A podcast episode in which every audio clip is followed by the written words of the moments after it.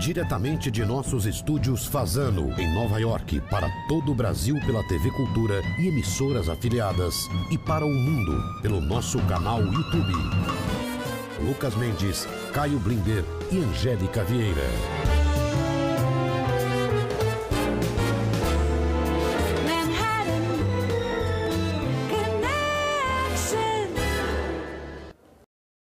Boa noite, bem-vindos. Hoje conosco a deputada Janaína Pascoal, uma campeã de votos, e a jornalista, roteirista Marilis Pereira Jorge, também uma campeã. Ela é uma das três jornalistas mais agredidas nas redes sociais. Comigo, o Caio Blinder e o Felipe Nunes. E as participações especiais da Mariana Sanches. Ela é da BBC Brasil, está na, foi à ONU ver o nosso presidente, e do consultor e escritor Ricardo Neves, em Berlim. Bem-vinda, Marilis. Daqui a pouco você vai nos ajudar a entrevistar a deputada Janaína Pascoal. Mas agora queremos ouvir o seu destaque Brasil em 45 segundos, destaque dessa semana. Vamos lá, eu queria destacar uma pesquisa que foi feita pela professora e doutora em sociologia pela Universidade Federal de São Paulo, Unifesp, que estuda esse fenômeno do bolsonarismo desde 2017. Ela, ela aponta um processo de hiperradicalização dessa base bolsonarista.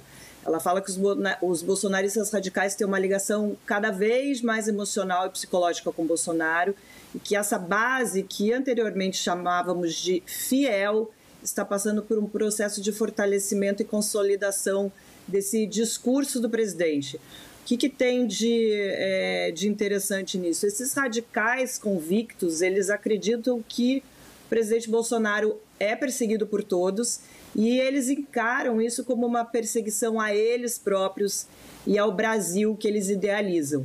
O Datafolha tinha feito uma pesquisa há um tempo atrás e tinha identificado que é, esses bolsonaristas representavam 17% dos eleitores, mas hoje eles encolheram um pouco e, e representam 11% dos eleitores. É por isso que se apanha nas redes sociais. o, a Mariana Sanches, da BBC, veio de Washington cobrir o presidente na ONU. Biden dividiu com Bolsonaro o hotel e púlpito na ONU mas não encontrou com um colega brasileiro que não teve a chance, nas palavras de um membro do Itamaraty, de quebrar o gelo bobo nas relações. Quanto aos investimentos, Bolsonaro tentou mostrar que há segurança jurídica e política no Brasil. Mas a percepção de analistas é que os investidores só vão tomar decisões mais expressivas após as eleições de 22 pesa em favor da cautela, eles dizem, o forte ruído que o governo emite, mesmo quando a intenção é passar segurança. E nesse sentido, a viagem à ONU foi vista como uma barulheira. Bolsonaro chegou a Nova York como o único líder do G20 a afirmar não ter se vacinado e ao partido deixou para trás o ministro da Saúde, isolado em um quarto de hotel após resultado positivo para a Covid-19. Felipe, seu destaque nas redes sociais, 45 segundos. Meu destaque é o Bolsonaro na ONU, que é óbvio, repercutiu nas redes sociais, mas não repercutiu tanto quanto algumas pessoas acreditam. Vou mostrar para vocês alguns dados que a gente coletou aqui na Quest. Foram aproximadamente, Lucas, 330 mil menções ao discurso do Bolsonaro ontem, é, computando aí Twitter, Facebook, Instagram, as redes como um todo, um engajamento que eu considero bem pequeno. Menor, por exemplo, do que o engajamento no primeiro discurso do Bolsonaro em 2019 você teve aí em torno de 380 mil. E muito menor do que o engajamento sobre a deteriorização da economia brasileira, que só ontem ocupou 1,5 milhões de menções é, nas redes sociais. Agora, Lucas, além de ter sido um engajamento menor do que, é, por exemplo, em 2019, o engajamento do discurso também foi mais negativo do que nos anos anteriores. Eu acho que esse gráfico é muito explícito. No primeiro ano, no, no, que a gente chama de lua de mel do presidente com a sua base, o Bolsonaro conseguiu uma avaliação positiva do discurso de 70% nas redes sociais. Em 2020, esse número caiu para 54% e 2021 para 49%. Entre os comentários positivos, Lucas, as principais menções foram sobre o tom moderado do presidente, essa tentativa de projetar um Brasil positivo para fora. Agora, entre os comentários negativos, o que a gente captou foram muitas críticas as distorções do discurso, a maior delas na opinião dos internautas, é, é, é né, o auxílio de 800 dólares que, que, o, que o presidente falou na ONU, as posições sobre o meio ambiente, sobre o tratamento precoce. É, Lucas, a meu ver, o presidente optou lá na ONU a manter um discurso para agradar sua base, essa base que é cada vez menor, como as pesquisas estão mostrando, é, e me parece que essa estratégia cada vez mais mostra que está dando errado para o presidente. Ele está conseguindo cada vez menos apoio também nas redes sociais. Vamos sair um pouco do Brasil? Temos uma participação especial do Ricardo Neves, que é um escritor, consultor, sobre o que pode mudar na Alemanha neste domingo. Bom, Lucas, você me pergunta o que, que muda com a eleição na qual a Angela está saindo. Bom, é difícil fazer é, previsões, né? Uma das questões quentes é a questão de como é que vai enfrentar o desafio da mudança climática, que envolve políticas públicas, modelos de negócios, estilos de vida. Mas o que a gente pode ver nessa eleição até agora é, em primeiro lugar, a Angela está deixando um super exemplo. É 16 anos de governo e é o primeiro chanceler que sai da Alemanha a, sem ser derrotado. Ela sai porque, enfim, acha que cumpriu o papel dela. Não tem nenhum processo, não tem nenhuma denúncia, sai deixando um grande exemplo. Ah, o segundo ponto é que essa é uma eleição sem polarização. Não existe, é muito tranquilo o processo, não existe, diferentemente do que a gente vê em outros lugares, uma polarização entre extremos. Ah, enfim, existem os extremos, mas eles estão relegados à sua insignificância. O que a gente vê é uma convergência muito grande para o centro.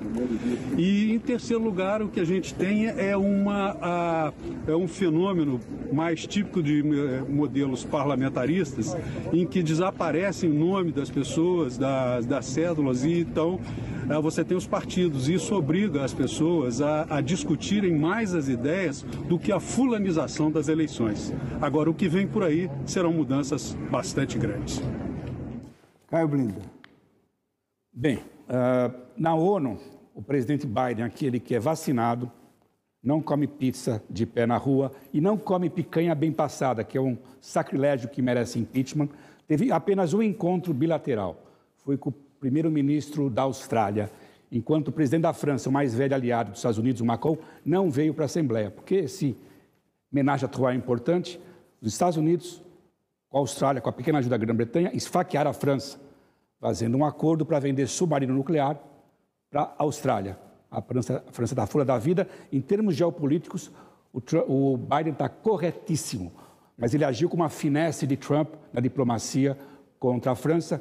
Os países do Pacífico estão felizes, como o Japão, no Índico também a Índia, porque isso é parte do plano para conter a China. Macron ficou a ver navios e submarinos, mas no final das contas vai precisar se aliar de novo com os Estados Unidos, porque ele não tem para onde navegar. O, o, submarino do Macron era fajuto. Era a diesel, a diesel. mais velho e mais caro. O Trump, Trump ontem saiu da, da caverna dele, abriu o bico, furioso sobre os processos ah, que os, as empresas e os diretores das empresas dele eh, estão sofrendo eh, porque os, os, investigadores e promotores descobriram outros números, outros personagens. São tantas acusações que eles foram à corte para saber a data do julgamento. O juiz adiou por mais um ano. E ontem o Trump abriu um processo de 100 milhões de dólares contra o New York Times e a sobrinha dele. Janaína Pascoal, te deixei calada aí muito tempo, uh, de São Paulo, deputada mais votada na história do Brasil, deputado estadual ou federal. 2 milhões de votos. Neste programa, Janaína, as pessoas podem ser, elas escolhem como querem ser tratadas. Pode ser o primeiro nome, informalmente, Janaína, pode ser você, pode ser senhora, deputada, Janaína, ou mesmo... Janaína. Ou, ou mesmo Janaína. doutor. Tá bom, Janaína porque você também é doutora. Janaína, você. Pronto. Ótimo. Obrigada pelo convite. Um prazer grande ter você aqui. Você já participou do maior processo que pode haver, que é um processo de impeachment. Em quantos processos? Isso é uma conta difícil, que eu não sei se você fez. Eu te pergunto porque depois eu vou explicar, vai ter uma outra parte essa pergunta. Quantas vezes você se envolveu como advogado de acusação ou de defesa? Ah, eu tô. Eu tenho 47 anos, eu comecei a advogar com 23, fazia estágio já antes, não tenho, não tenho ideia.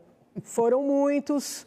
E, e tem o trabalho advocatício, ele não é só no contencioso. Ah. Existe também um trabalho consultivo. Então, muitas vezes as pessoas te procuram querendo promover uma ação e, e, eu sou uma advogada, vamos dizer assim, que foge de processos.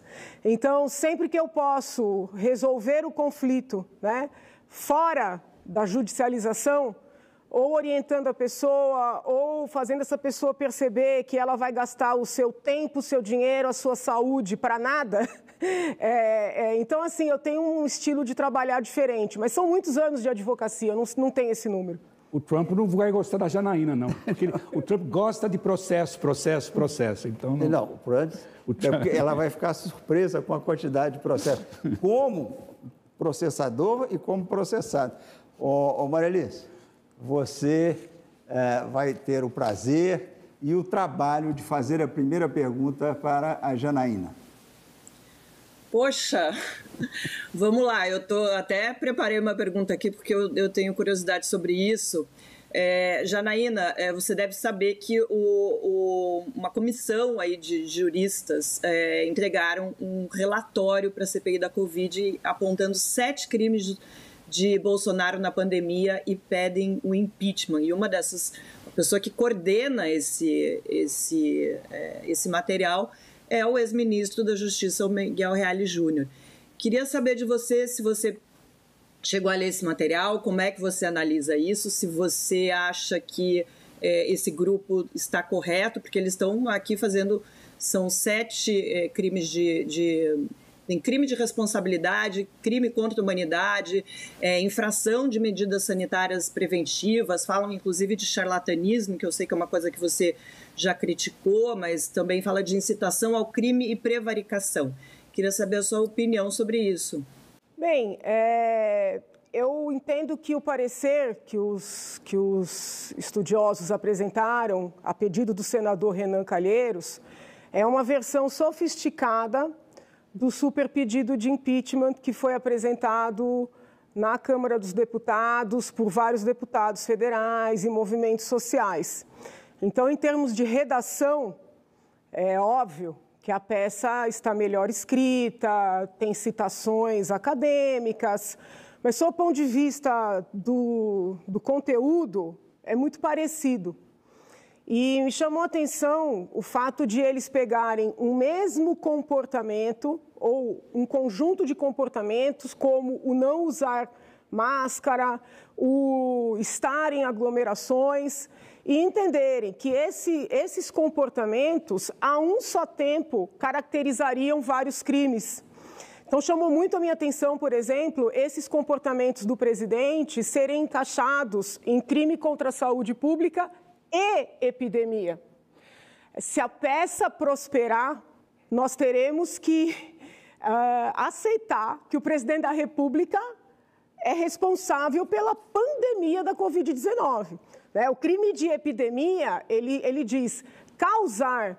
Né? Então, é, me parece assim muito muito forçado, com todo respeito, é, dizer que o presidente causou a maior pandemia da história recente. É, o, o, parecer fala também, é, tece ali considerações, como você disse, sobre corrupção, mas em nenhum momento o parecer atribui essa tal corrupção ao presidente da República. O parecer trata de figuras pequenas ali no Ministério da Saúde, que são as que estão sendo ouvidas pela CPI, quando fala da, da, da suposta prevaricação, é, diz que ainda é necessário investigar, o que também é dito no super pedido de impeachment, obviamente sem a mesma sofisticação. Então, por hora, né, eu não vejo elementos, mas os juristas têm todo o direito de defender o seu ponto de vista e, e isso é uma democracia. O Felipe colocou a deputada no IPD, que é o Índice de Popularidade Digital, mas agora a gente vai para o intervalo e o Felipe vai nos explicar onde está a deputada no IPD.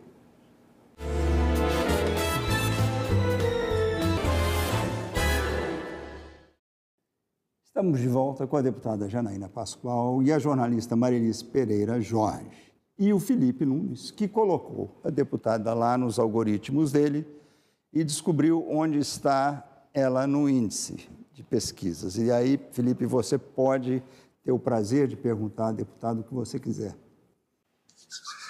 Obrigado, Lucas. É um prazer estar aqui né, conversando com, com a deputada, que vou chamar de Janaína. A Janaína é a terceira na lista de deputados estaduais no índice de popularidade digital que a Quest calcula todos os meses. Né? Ela aparece ali atrás do delegado Bruno Lima e do coronel Telhada, acima do Douglas Garcia, ou seja, Lucas, pouca coisa mudou na reputação digital é, da deputada, da Janaína, desde o episódio do impeachment, lá em 2016. Ela continua muito popular, muito influente nos seus canais digitais. Agora, no Brasil, muita coisa mudou. Né? Há quem diga é, que mudou para pior, outros acham que mudou para melhor. O fato é que os indicadores de pobreza, desemprego, inflação é, mostram aí uma deterioração da economia muito grande. Então, eu queria saber da deputada o seguinte: não dá para desconsiderar o seu papel de protagonismo é, no impeachment da ex-presidente Dilma em 16. Eu queria uma avaliação, na sua opinião, o que, que mudou para melhor depois do impeachment e o que, que mudou para pior depois do impeachment? Bom, para melhor, aí eu vou falar sobre a minha percepção, tá? Uma direita que vivia asfixiada. Quando eu digo direita, não necessariamente essa direita da economia e não necessariamente é o grupo de bolsonaristas, mas as pessoas que se incomodavam e se incomodam com a banalização de temas como legalização de aborto, como venda e uso de drogas, é, como discussão de temas muito sexualizados com crianças de tenra idade ou adolescentes jovens. Essas pessoas é, deixaram de se sentir intimidadas e tomaram coragem para se manifestar é, pessoas que, que gostam de políticos com posicionamentos mais à direita, é, se, se consideram legítimos participantes do debate público. Né? E quem vive na universidade pública sabe que isso é absolutamente era impensável na época do PT. É, eu, como, como eleitora, como cidadã, fico feliz, por exemplo, em ter um doutor Rafael Câmara no Ministério da Saúde, que é um médico que trabalha como médico, atende suas pacientes, não tem nada contra métodos contraceptivos, mas é um médico que defende a vida intrauterina. Fico feliz em ter a doutora Ângela Gandra à frente da Secretaria Nacional eh, da Família. Então, eu, eh, nessa, nessa, nessa parte, houve um avanço muito grande, ou pelo menos uma ponderação. É, eu acho graça. A Marilis, no começo, disse que a professora fez uma pesquisa mostrando sobre o radicalismo dos bolsonaristas. Ninguém nunca quis fazer pesquisa do radicalismo dos petistas, né? A vida de quem, tá, quem tenta sobreviver na universidade pública, com professores que te obrigam a falar e escrever o que eles querem que você fale e escreva. É, essa dominação nunca incomodou os acadêmicos. É, ruim, né? Nós tivemos muitas expectativas, digo nós, nós que trabalhamos, cada um no seu, no seu lado, né? pelo impeachment, pela Lava Jato, é, nós criamos muita expectativa no que tange a, a depuração do país. E nós fomos muito frustrados, né? em parte pelo próprio governo federal, que poderia ter defendido com mais vigor essa pauta, mas em grande parte pelo Supremo Tribunal Federal que vem reiteradamente desmerecendo, desfazendo, destruindo né, o, o, trabalho é, feito pela Lava Jato, é, por, outros, por, por, outros agentes, vamos dizer assim, da repressão, Polícia Federal, Ministério Público Federal, Justiça Federal. Lembrando que as decisões do Supremo não, não desfizeram apenas as sentenças do, do ex-juiz Sérgio Moro, desfizeram os acórdãos do TRF4, do STJ e do próprio Supremo, o que, sob o ponto de vista da segurança jurídica, né, aniquila qualquer confiança de investidores. Né? As pessoas estão culpando muito o Bolsonaro pela falta de segurança e estabilidade, e eu sou crítica do estilo Bolsonaro de ser, mas a insegurança jurídica ela afasta mais os investidores. O Caio estudou na mesma escola que a deputada, mas não é doutor em Direito. Ele não é doutor em nada. Ele largou a faculdade, é deputado no segundo ano e não terminou o estudo, o doutorado dele aqui, ele veio estudar relações internacionais. Ah, agora mostra para gente onde você aprendeu a perguntar e pergunta a deputada, como um bom jornalista, que você se tornou sem ter ido à escola. Deputada, a senhora, da, você é da... Janaína é são da os zona... melhores, geralmente, são os melhores. Verdade. Janaína, você é da Zona Leste. Um dos motivos que eu larguei a São Francisco eu fui fazer estágio no jornal de bairro, é. no Belenzinho, na Zona Leste. Então, comecei Sim. a trabalhar de jornalista, eu larguei a faculdade. Espero ter aprendido alguma coisa lá no Belenzinho. Minha pergunta é a seguinte: o seu capital eleitoral, em grande parte, foi possível graças ao antipetismo. Mas a, a onda mais forte hoje no Brasil é o antibolsonarismo. Né?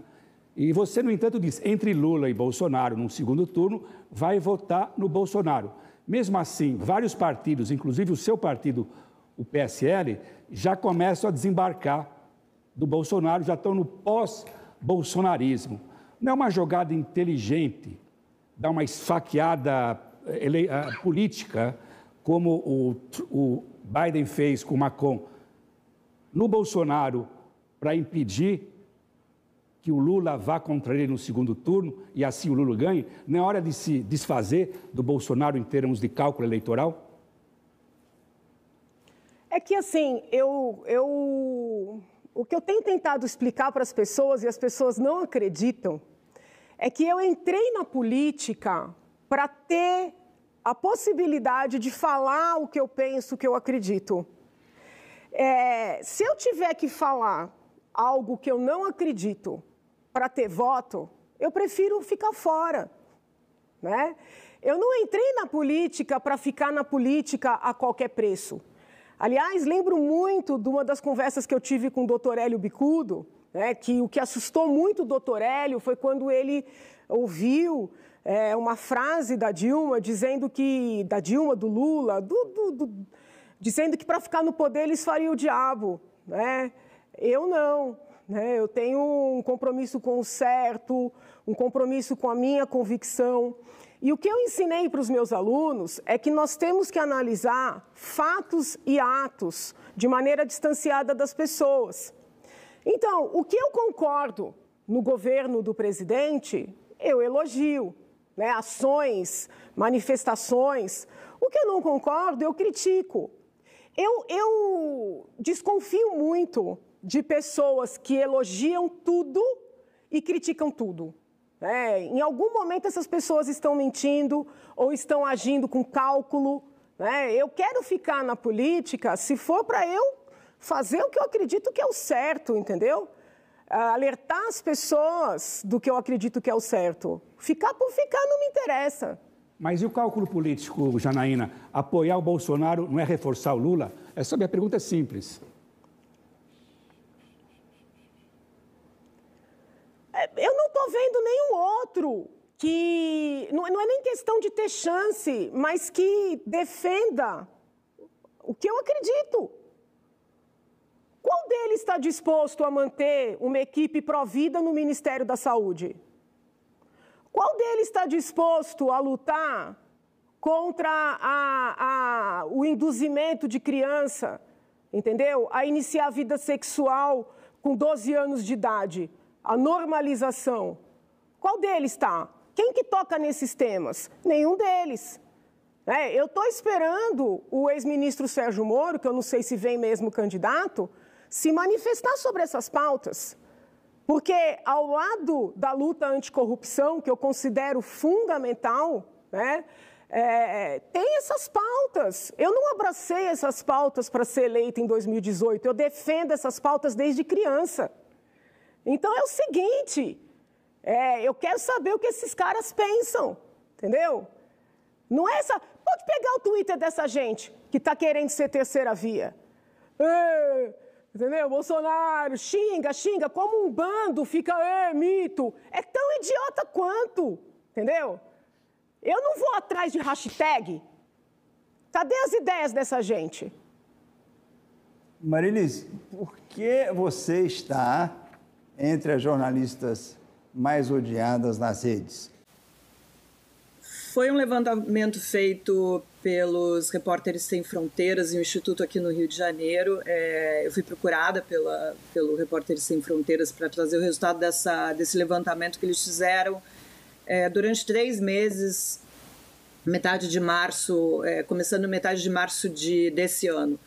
É, é, uma, é uma lista na qual eu não gostaria de estar, mas eu acho que é, é bem significativo que os três primeiros nomes ali dessa lista sejam mulheres. Mulher, mulher é um alvo fácil.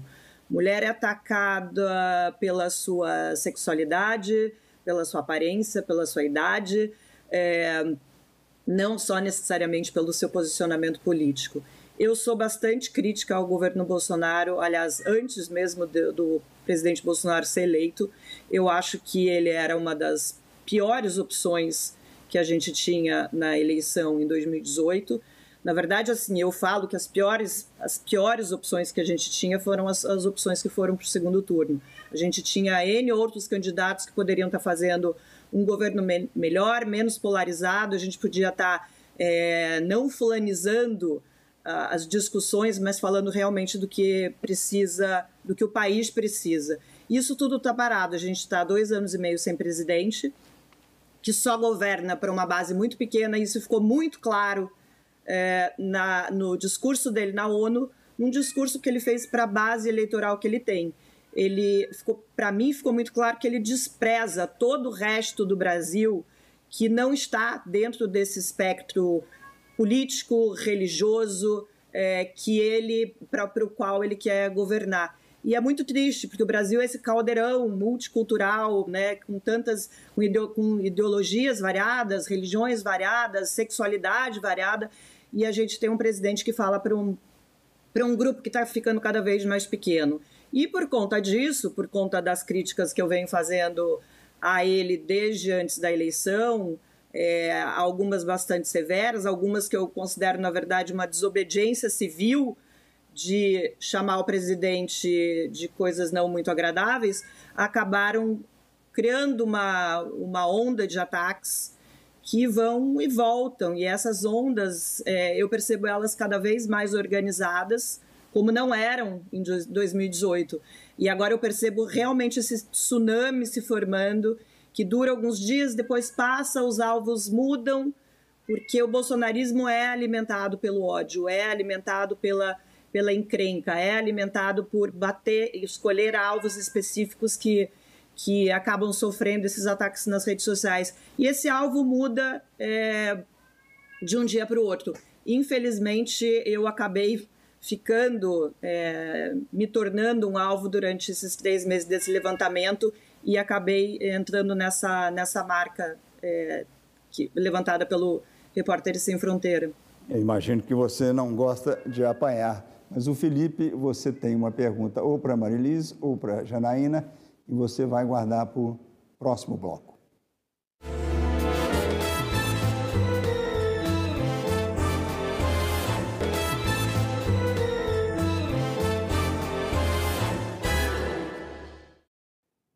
Estamos de volta com a deputada Janaína, a jornalista Marilis e a pergunta do Felipe. Marilis, é prazer falar com você, é um prazer estar aqui contigo. Sou um dos seus seguidores lá no Twitter, te acompanho de perto. É, e queria que você comentasse sobre um estudo que saiu recentemente. O Reuters Institute publicou um estudo mostrando que é, não só a confiança na imprensa, né, que vem caindo no mundo todo, é, mas em especial o estudo mostrou que no Brasil, quase metade dos brasileiros acredita que os jornalistas tentam manipular a sociedade, quase 40% que os jornalistas são pagos para dar uma notícia de acordo com os interesses de alguém, e, e, e quase 30% dizendo que os jornalistas escrevem é, é, sem saber do que estão falando. É, vivemos um tempo é, de negacionismos aí de, de todos os, os, estilos, e eu queria sua avaliação sobre como é que o jornalismo pode virar esse jogo é, já que na, né, em todos os estudos em ciência política, é, a imprensa livre e, e, forte é um dos atributos mais importantes para uma democracia também é, é forte. É, eu vi esse estudo, a gente está ali é, disputando né, com Estados Unidos, Inglaterra, Irã, se eu não me engano. É, eu acho que são vários fatores. Acho que tem uma, uma questão de que nos últimos anos a gente teve uma, de, uma grande democratização da informação e também um grande aumento de fake news. Um processo que não é somente brasileiro, é uma coisa que acontece em nível mundial. A gente viu muito isso acontecer nos Estados Unidos no governo Trump, esse processo de descre descredibilização da, da imprensa, né? Trump colocou uh, o trabalho da imprensa em xeque, começou a coisa da fake news começou muito lá. Fake news, fake news, atacar jornalistas, chamar jornalistas é, em encontros, em coletivas de mentirosos. Isso tudo a gente vê que foi copiado totalmente da mesma forma pelo governo Bolsonaro. Não que tenha começado, esses ataques à imprensa não começaram nesse governo, é, a, a, imprensa sofreu muito também nos anos petistas, já com, com, com essa questão de, de não ter credibilidade, de ser uma imprensa que estava a, a serviço de grandes empresários, de grandes empresas. É, mas eu vejo, eu acho que a gente está ainda num processo que vai piorar. A gente vai enfrentar uma eleição o ano que vem que eu não vejo, é, não vejo justiça, não vejo os meios de comunicação, não vejo as redes sociais preparadas para lidar com essa avalanche de fake news que vai, que vai acontecer e que vai interferir na eleição do ano que vem. Mas, por exemplo, nos Estados Unidos, esse mesmo processo levou o quê? É, um aumento de assinatura de, de grandes jornais, como New York Times, Washington Post, é, isso acontecer, vem acontecendo aqui no Brasil porque as pessoas estão entendendo que não dá para se informar pelo, pelo grupo do WhatsApp. As pessoas precisam procurar fontes que elas é, de fato acreditem. E, e, de alguma forma elas vão sim voltar os seus olhares para os veículos tradicionais de informação e para outros também que têm surgido, que são mais novos, mais recentes, mas que também é, fazem o bom exercício do jornalismo.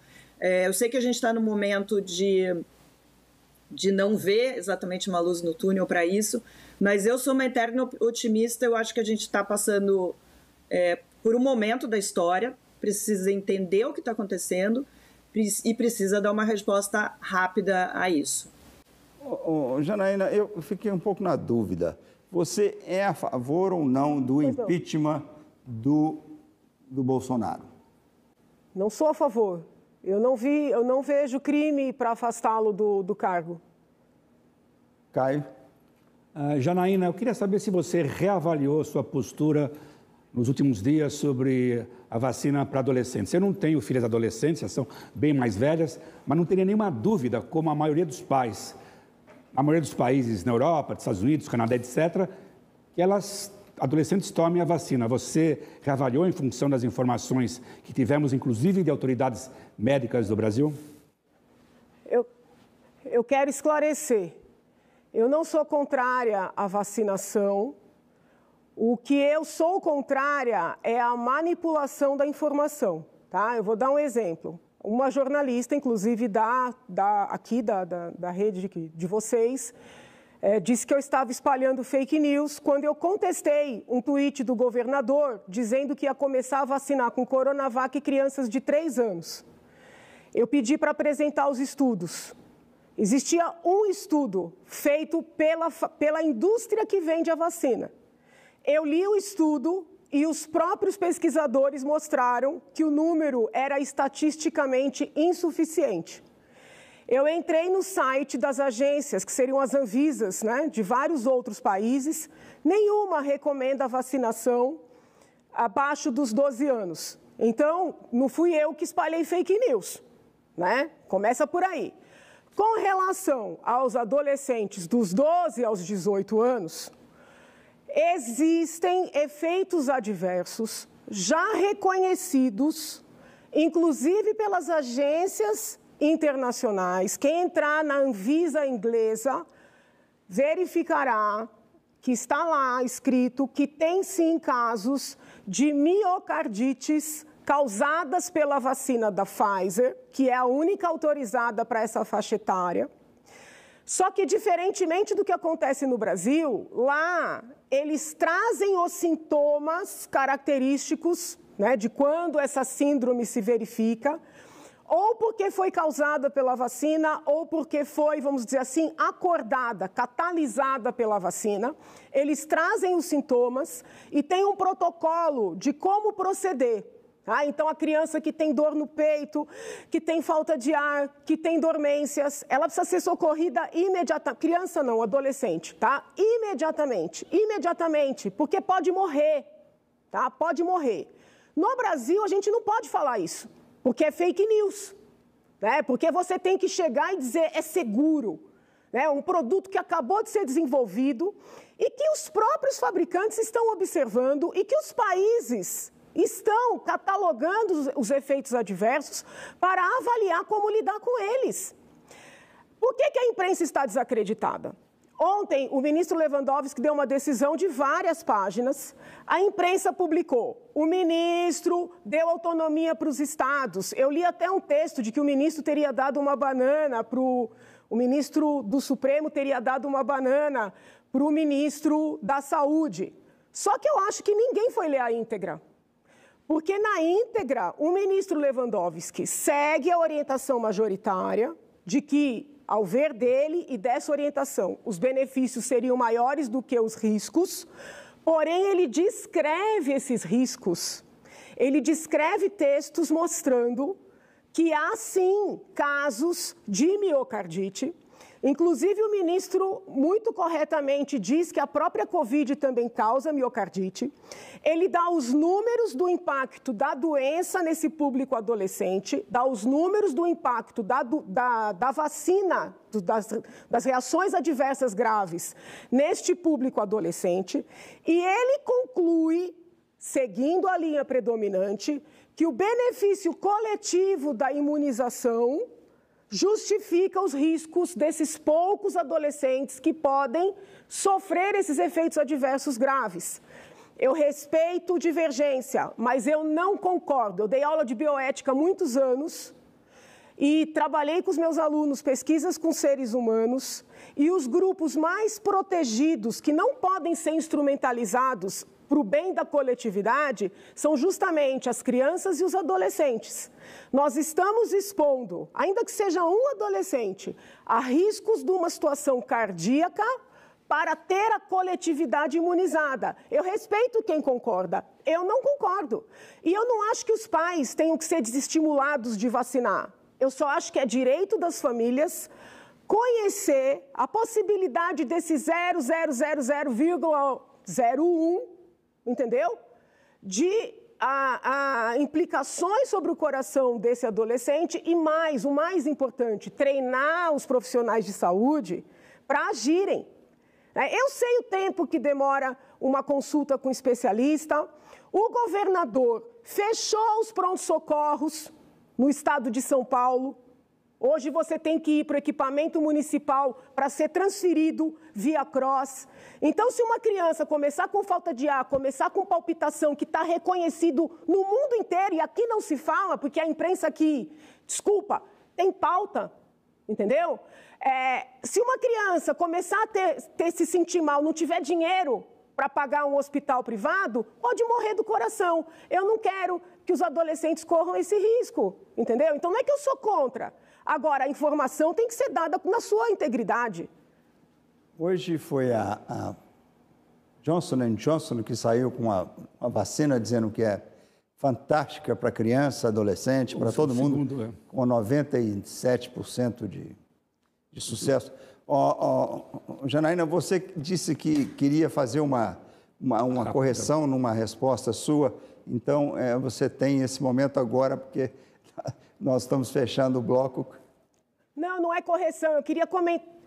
Eu queria comentar a fala da Marilis, Diga. quando ela diz das perseguições dos bolsonaristas, né? Eu tenho, assim, muita experiência, porque eu apanho de petista, apanho de bolsonarista, é, apanho agora de gente que está no meio termo, então eu tenho muita experiência com isso. E eu aproveito essa oportunidade né, para mostrar para essas pessoas que criticaram tanto o PT por terem pretendido estabelecer um olhar único, um pensamento único, essas pessoas que estão intimidando as outras, ainda que seja nas redes sociais. Mesmo eu, que a imprensa entende que sou bolsonarista, e eu sempre digo que não sou, eu, eu, defendo as minhas ideias, mesmo eu vivo sendo atacada por bolsonaristas, não só nas redes, mas na porta da Assembleia, inclusive. Então, essa dinâmica ela é muito ruim para o país, ela é muito ruim para a democracia, é muito ruim para o debate público, e eu sou contra esse tipo de intimidação, não importa de quem venha. Eu não sei, será que a culpa é, da, é do Felipe e da mídia social? Do Felipe, seguramente. Olha aqui, uh, Janaína, Marilis, foi um prazer imenso ter vocês duas aqui, uma ótima conversa e teremos outros Acabou. encontros. Acabou! Acabou, querida. Agora nós, ah! nós, temos um bloco pequenininho aqui só para uh, chaleirar sobre urubu e outras coisas que, que vocês não estão muito interessadas, mas muitíssimo obrigado. Voltamos. Saúde, gente! Obrigado, Luca. Obrigada, Lucas. Obrigada, Caio, Felipe. Valeu. Um beijo. Voltamos.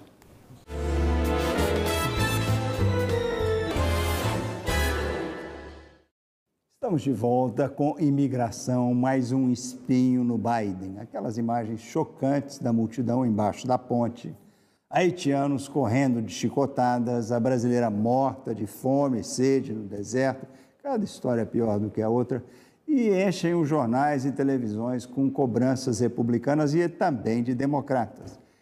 A invasão de imigrantes é culpa do Biden? Tudo é culpa do Biden. É culpa do sucessor do Trump.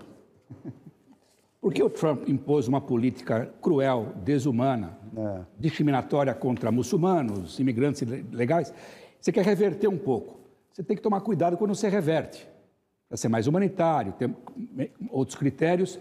Com isso, você acena para imigrantes e refugiados, fala, mudou tudo agora, liberou, vamos para lá porque não é mais o Trump. Não tem muro, tem o Biden. E a mensagem do Biden é um pouco confusa. Em alguns casos ele é mais liberal, em outros casos ele é mais duro, como nos haitianos, porque ele tem que conciliar duas coisas. Uma postura mais humanitária do Partido Democrata com o cenário eleitoral. Eles não podem perder a eleição no ano que vem. Imigração é um tema que mobiliza muitos republicanos e uma parte do país inteiro. Ele tem que tomar muito cuidado e achar um meio termo. Quando você quer buscar o meio termo, você toma porrada dos dois lados. Pró-imigrante. Não, uma parte é muito radical pró-imigrante. É. Libera, dá cidadania para todo mundo, não. O país é mais não, complexo. Tem, tem, que cortar, tem que plantar, colher o tomate, sim, colher o alface. Mas dá um visto temporário, não vai dar cidadania. Então você dá munição para todo mundo. Nessa ele está perdendo dos dois lados. Olha, o governador do Texas, Greg Abbott, é um dos maiores. Esse eu culpo por tudo. Canalha. Esse... Ele está construindo uma cerca que é para compensar a cerca do Trump, que não, que não, não foi adiante. E ah, está culpando o imigrante, mas as mortes do Covid estão na conta dele. São muito. Tem, tem imigrante morrendo? Tem. Tem um aqui, morre outro ali. Não é uma, uma mortandade. Como foi por culpa dele, contra máscara, contra mandatos. E, e, e, aquela história, ele é um dos governadores, a gente conversou sobre isso antes do programa, que é muito mais a favor de alguns remédios anticorpos do que realmente impor a vacina. E esses remédios são, fizemos trocadilho, são muito mais caros do que a vacina. O, o, tem um projeto de republicano chamado Lincoln Project, que é muito forte, muito inteligente, muito... e eles bolaram uma cerca para o Greg. Cadê a imagem, Angélica, da cerca do Greg? Eles fizeram uma cerca só com os caixões das pessoas que morreram de Covid. Essa que é a cerca. Esse é que é o impacto. São milhares, milhares de caixões. Devia frisar aquela imagem com a... Vamos seguir com o Felipe, que me disse que imigração não está em destaque na, na, na, nos, nos algoritmos dele. Aqui, Felipe, o Supremo americano está rastejando nos índices de aprovação. Desde mais de 50 anos, e a gente não sabe o que, que tinha antes de 50 anos, mas enfim, eles estão com 40% de aprovação, e isso é raríssimo. Você me disse que você tem números sobre o nosso Supremo, mas você tem um outro número mais interessante. É, Lucas, eu, eu quero comentar primeiro que me chamou muita atenção quando a gente foi discutir sobre imigração. Eu fui olhar, saiu de 2.800 o número de brasileiros presos nas, nas fronteiras americanas em 2018 para quase 20 mil brasileiros presos ah. em 19 e 20. Ou seja, houve uma mudança muito grande no padrão de, de, de fuga de brasileiros, digamos assim, é, do país e a maneira como eles estão sendo, obviamente, é, recebidos aí nos Estados Unidos. Para a gente ter uma referência, Caio e Lucas, é, venezuelanos foram 2.700 presos é, é, em comparação a esses quase 20 mil brasileiros, ou seja, a mudança é grande. Agora, para falar de Supremo, Lucas, é verdade, a última pesquisa é, que a gente fez, né, da Genial Quest, a gente viu um número é, é, que mostra as Forças Armadas e a Polícia Federal com uma avaliação muito positiva, enquanto que o Supremo, o Senado e a Câmara dos Deputados com uma imagem muito negativa entre os brasileiros. É, eu quero destacar esse número porque, para mim, é, essa discussão se o, se o Exército, né, que está muito hoje ligado ao governo Bolsonaro, se isso teria atrapalhado a imagem deles, me parece que não. Né? Enquanto o presidente tem aí só 24%, 25% de avaliação positiva, segundo as pesquisas, as Forças Armadas têm 58% de avaliação positiva, ou seja, elas conseguiram, de certa maneira, se blindar nesse processo. E o Supremo, você tem o um número? Tenho sim, Lucas. O Supremo tem 19% de avaliação positiva contra 30% de avaliação negativa no país. Ou seja, assim como nos Estados Unidos, é, né, a, Suprema Corte está sofrendo um desgaste muito grande no Brasil. É, a gente estava aqui conversando sobre isso há pouco tempo e parece, as pesquisas mostram que de fato as pessoas estão reagindo cada vez com mais descrédito, o que é, de novo, na minha avaliação, um número preocupante, dado que o Supremo, assim como os outros poderes, são pilares importantes para a sustentação da nossa democracia. Pois é, você vê que no Brasil, eu não sei quantos desses ministros foram nomeados aí pelo Bolsonaro, mas o Nixon, que foi um presidente detestado, conseguiu nomear quatro juízes para o Supremo. E todos quatro votaram contra ele. Ele perdeu na briga contra o New York Times, ele perdeu de 9 a 0. Não teve um juiz que agradecido. É, mas essa ironia, em função dessa traição que ele recebeu, desde então, os é. republicanos em particular quando eles vão indicar juízes, tem que ser caras muito radicais hoje em é. dia, porque eles não querem ser decepcionados é por postura independente houve, de juízes. Houve um pêndulo, claro, foi muito para o outro lado. Mas a gente começando, começamos a mostrar caixão e, e, e, eu queria voltar aos urubus, que os urubus tem muita tem muita mensagem sobre, sobre os urubus. Agora, a, Lígia Marina foi uma espectadora especial, ela estava aqui.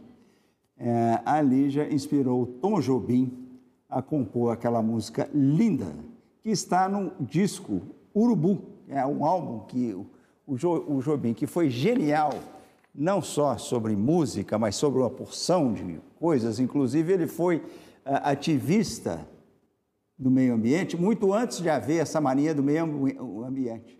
E e, e, urubu era um, um dos, uma das, dos, das aves favoritas dele. O outro é que ele tem uma música também extraordinária, é o sabiá. Quem estuda urubu é o quê, Caio? É o urubu, urubólogo. Não, eu não sei. É ornitologista. É verdade. É verdade. Essas pegadinhas você faz para o Felipe, não para mim. Porque ele é doutor, eu não terminei o doutorado. Olha aqui. Nós vamos terminar o ano esse ano falando de urubu, viu? Não, não é possível esse Lucas não, Mendes, tá doido. Não, Vai, só... Já te falei, Lucas, vamos falar de galo, que é melhor que falar de urubu, pô. O seu galo tá assanhado, hein, cara? Pô, cuidado com esse galo. Lá vamos ir. Olha, eu, eu, toda vez que eu saio daqui, eu passo numa loja de vinho e tem lá um, um, um torcedor de São Paulo e do Cruzeiro. Ele fala, Lucas, vai acontecer com o Galo a mesma coisa que aconteceu com o Cruzeiro. Vocês não têm dinheiro para pagar essa gente toda que vocês, estão, que vocês contrataram. Vocês vão falir. Não. Eu falei, não. De jeito eu nenhum, falei, não. Tá Nós, Nós temos torcida, Galo, Lucas eu tenho, Galo é feito o Felipe, os, manda dinheiro, é, é, torcedor com, com contribuinte. Ele, ele, falou comigo, você conhece algum contribuinte Falei, eu acho que o Felipe contribui, mas não tenho certeza não. Você manda dinheiro pro Galo, Felipe? Com certeza, sou galo na veia. Aqui em casa são cinco torcedores. Chega de galo. Eu, Renata, Dudu, Lucas e Luísa, todo mundo torcedor do galo. Mais urubu, mais galo. Chega, chega de galo. Águas de Março. A Angélica me deu uma lição sobre Águas de Março, que eu, ah, falando do Jobim, eu falei, pô, mas Águas de Março é um- uma música fantástica e muita gente acha que é uma música contra a ditadura, porque a Revolução começou em Minas, então ele, ah, ele lançou a música, acho que em 73, ah, e chamada Águas de Março, eles achavam que era uma, uma música E é sobre as águas de março. era, sobre, era, sobre os era contra os militares, não tem nada disso. É sobre as águas de março. Era sobre as águas, porque ele era, além de tudo, arquiteto. E ele estava desenhando a casa dele naquela região maravilhosa, que é uma das mais lindas do mundo, que é a região serrana do Rio de Janeiro. Podemos falar de urubu ainda ou acabou o assunto?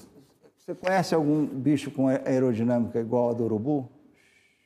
Bate uma asa aqui e a outra lá, 100 quilômetros. Mas você sabe que você falou que eu fiquei impressionado. Eu tenho um amigo meu que vê o programa sempre. Ele só quer falar de Biden, Bolsonaro, Lula. Semana ele só queria falar de urubu.